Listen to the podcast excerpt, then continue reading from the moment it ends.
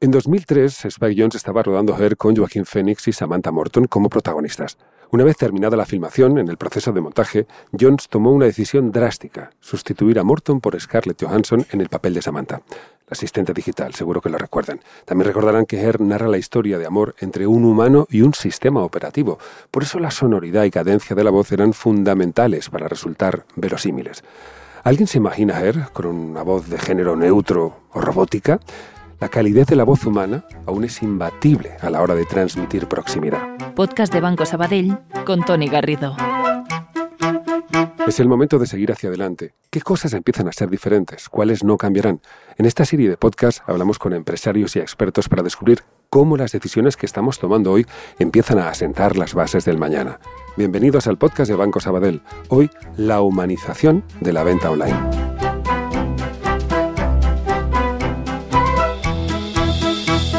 Hoy hablamos de e-commerce y atención al cliente y lo vamos a hacer con Jenny Roca, presidente de Roca Salvatella y uno de los mayores expertos en digitalización.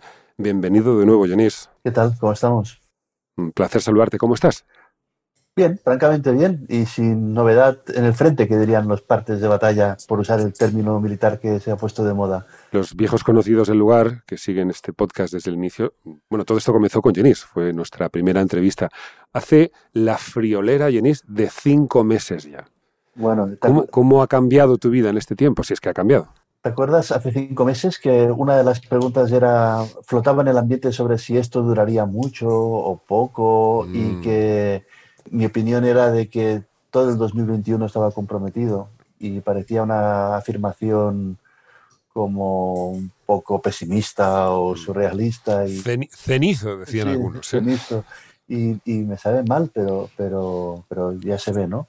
Ah, digásemos que esto ha tenido tres etapas, ¿no? Ah, con COVID confinados, con COVID desconfinados, que es en la que estamos ahora, y luego va a haber una que es con el COVID controlado, que todavía no estamos en ella. Y luego, en términos escolares, podríamos decir que este curso está todo el curso comprometido, y en términos empresariales, ah, yo diría que con toda garantía hasta el verano. Ah, ah, por lo tanto, llevamos cinco meses, faltan todavía siete, ocho meses más y el, el tipo de decisiones que tomemos ya no son tan puntuales o coyunturales porque está pasando algo esta semana, sino que ya se va confirmando que realmente tenemos que empezar a reconsiderar procesos y plantearnos seriamente que algunas cosas las vamos a hacer de otra manera, ah, no diré para siempre, pero de manera estable. Déjame, déjame hablar de ese, de ese término, reconsiderar procesos. Eh, tú que eres experto en la digitalización, Janice, ¿tú crees que existe una sola empresa en este país que no haya pensado en, el comercio o directamente no haya dado el paso hacia el e-commerce en estos tiempos? Mm, ah, hay muchas empresas que si les dices tienes que hacer e-commerce, se asustan porque eh, entienden que eso va a ser complejo, que eso puede implicar un desarrollo tecnológico que no está a su alcance o que no dominan y no, no- no entienden lo suficiente como para estar cómodos con esas decisiones. Y la palabra e-commerce puede que en algunos casos asuste, pero ah, si lo que dices es eh, voy a cambiar el lenguaje para hacerlo más posible, ¿vale? Si estás en una gran empresa puedes decir e-commerce, pero si estás, lo que decíamos en la conversación que tuvimos hace cinco meses, si estás con una carnicería del pueblo, le dices e-commerce, eh, el, el tipo tendría como decir, ¿quieres decir que, que- que yo tengo que hacer un e-commerce? Que soy una carnicería del pueblo, no, no me Sí, pero no, no me hace cinco meses, hace cinco meses hablamos que el e-commerce es el WhatsApp. Exacto, vecina- luego ahí voy. te- luego- esto lo contabas tú hace cinco meses. Por eso digo, no le llames e-commerce, eh, llámale, ah, habrá que tratar de vender de cualquier manera. No, sé si suena tan comercial, pero probablemente define mucho mejor la, eh, la situación. Y ahora que hablamos de esto, déjame preguntarte por la definición. Me gustaría que definieras, eh, si quieres y si puedes, el término atención al cliente mm, requiere ahora de una nueva redefinición, porque yo creo que lo tenemos asociado a una serie de valores más propios del comercio antiguo, de bueno, que llegas a un sitio, un señor con corbata te atiende, una señorita viene amablemente a preguntarte, ¿desea usted algo? ¿Crees que necesitamos redefinir el, el término atención al cliente? Sí, de la misma manera que el término e-commerce, yo promuevo que sea, vamos a ampliar nuestros canales de venta, eh, el término atención al cliente creo que tiene otra acepción mucho más. digásemos que te voy a cambiar dos términos al precio de uno. ¿eh? Uh, por un lado está atención al cliente y por el otro lado está estrategias de comunicación. Proponernos ya cuál es, uh, cómo comunica tu empresa y cómo atiende a los clientes tu empresa. En los dos casos, las dos cosas mutan y ahora hablamos de cuál es el modelo de relación que tú tienes con tus clientes. Cómo te relacionas con ellos. Y luego, cuando tú te orientas, en lugar de atender, o de comunicar, te orientas a relacionarte. En, el, en la palabra relacionarse, mantener una relación, que tú y yo tengamos una relación, esto incluso puede llegar a ser eh, eh, eh erótico en el término, quiere decir que mantener una relación... Esto lo, lo, hablamos ahora, no te preocupes. Vale. Pero la palabra mantener una relación quiere decir preocuparse por el otro, tratar de conocerle y que ese trato sea personalizado. Eso es tener una relación. Lo otro es comunicar o atender. Pero comunicar o atender ya nos empieza a sonar frío. Hay, mm. que, hay que preocuparse por el otro, tratar de conocerle a esa persona y sus circunstancias y que cuando yo me relaciono con esa persona se note que es un, una, por recuperar el término, una atención personalizada. Con lo cual, la palabra clave es personalización. Y para mm. poder desarrollar personalización, el, el ingrediente clave es información. Si no sé de ti, no podré relacionarme de una manera personalizada contigo. Y eso cierra para mí el círculo de la digitalización, porque uh, uh, si yo quiero mm, mm, tener información de ti, quiere decir que quiero tener datos de ti y que los quiero registrar para no depender de mi pobre memoria. Luego yo tengo que saber que, que, vives en pareja, que tienes dos hijos, que os gustan las pechugas de pollo, que las quieres siempre filateadas porque te ha dado por hacerlas siempre a la plancha no hay manera de convencerte de que las podrías hacer rellenas de queso. Y, y en la medida que yo registre esa información, uh, podré tener contigo una atención personalizada. Dices algo eh, siempre es muy interesante hablar contigo porque nos pones rápidamente en, el ahora, ¿no? Y, es fantástico hablar contigo, Jenis, pero uh, has dicho algo que a mí me inquieta hablas de la información, de lo importante que es la información. Ok. En estos tiempos hemos pasado. Mm, en fin, no, quiero volver al origen de, esta terrible situación, pero hemos pasado de hacer pan a cantar en los balcones, a aplaudir, a salir a las calles. Digamos que, que hemos ido variando muy rápidamente y nuestro comportamiento como ciudadanos, como personas y por supuesto como consumidores ha ido cambiando muy rápidamente. Es decir, en estos cinco meses hemos ido cambiando muy rápidamente en nuestras costumbres, en lo que buscábamos, en lo que necesitábamos, en lo que queríamos. De forma que la información que hemos ido dando en estos cinco meses ha sido muy cambiante. Eh, vuelvo a la carnicería de la que tú hablabas, es muy difícil obtener una información veraz y fiable de quien viene a comprarme cuando está cambiando porque las circunstancias así lo exigen.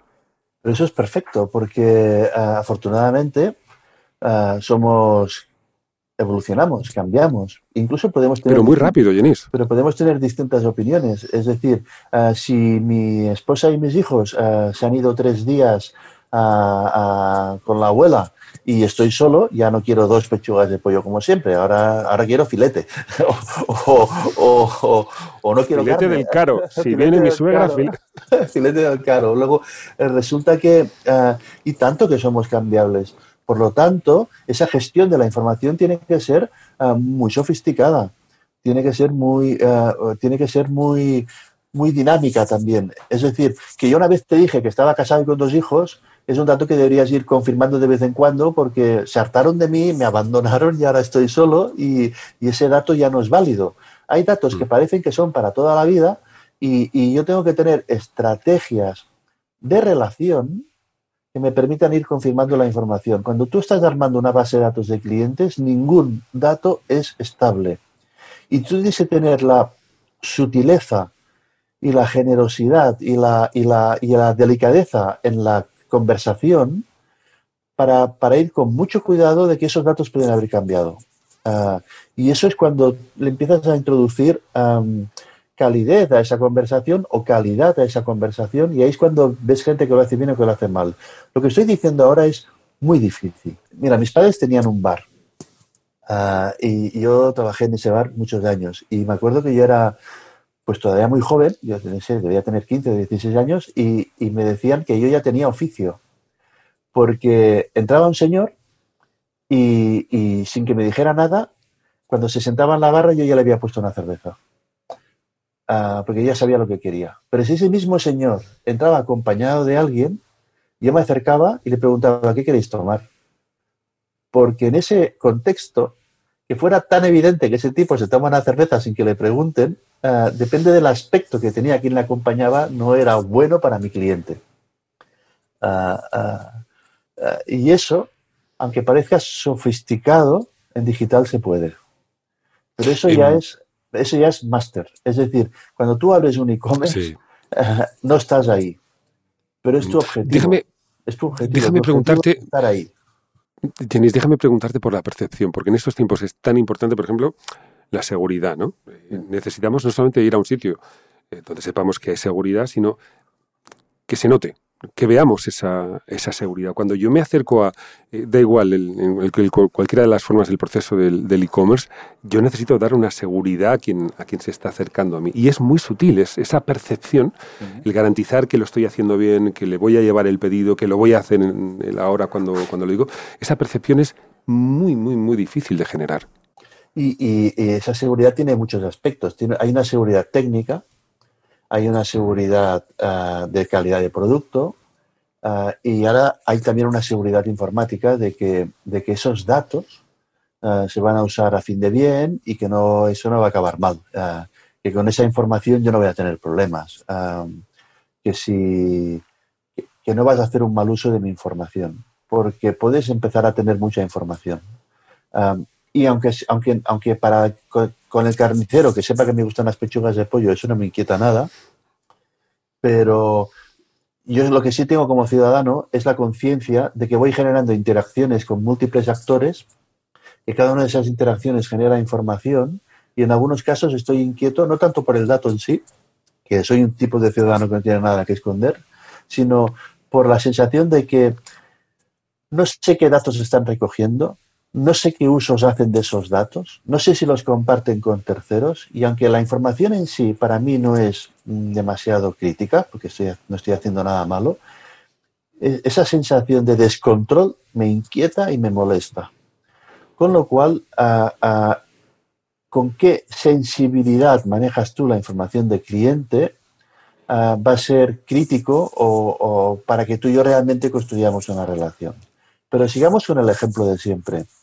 Si, si mi cliente cuando entraba en el bar, acompañado de alguien a quien yo no había visto nunca, yo me hubiera acercado a la barra y le hubiera dicho, Pepe, otra cerveza como siempre, a ver si te tomas cuatro como ayer.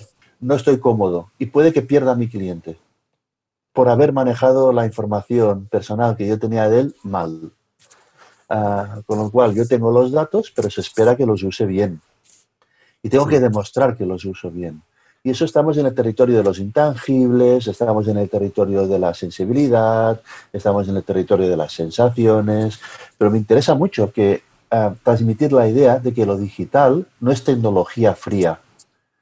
Ah, lo, digital está lleno de matices, de, sensibilidad y, y, me gusta que sea así. Hay gente que lo duda y se piensa que esto es un tema muy técnico, que pueden poner al frente a un ingeniero o una ingeniera con esas cosas y mi respuesta siempre es, ah, si ahora estuviéramos en un auditorio, uh, podríamos hacer la pregunta y diríamos cómo se levantan las manos. Ah, ¿Alguien conoce a una pareja que se ha conocido y enamorado por Internet y que esa relación funciona?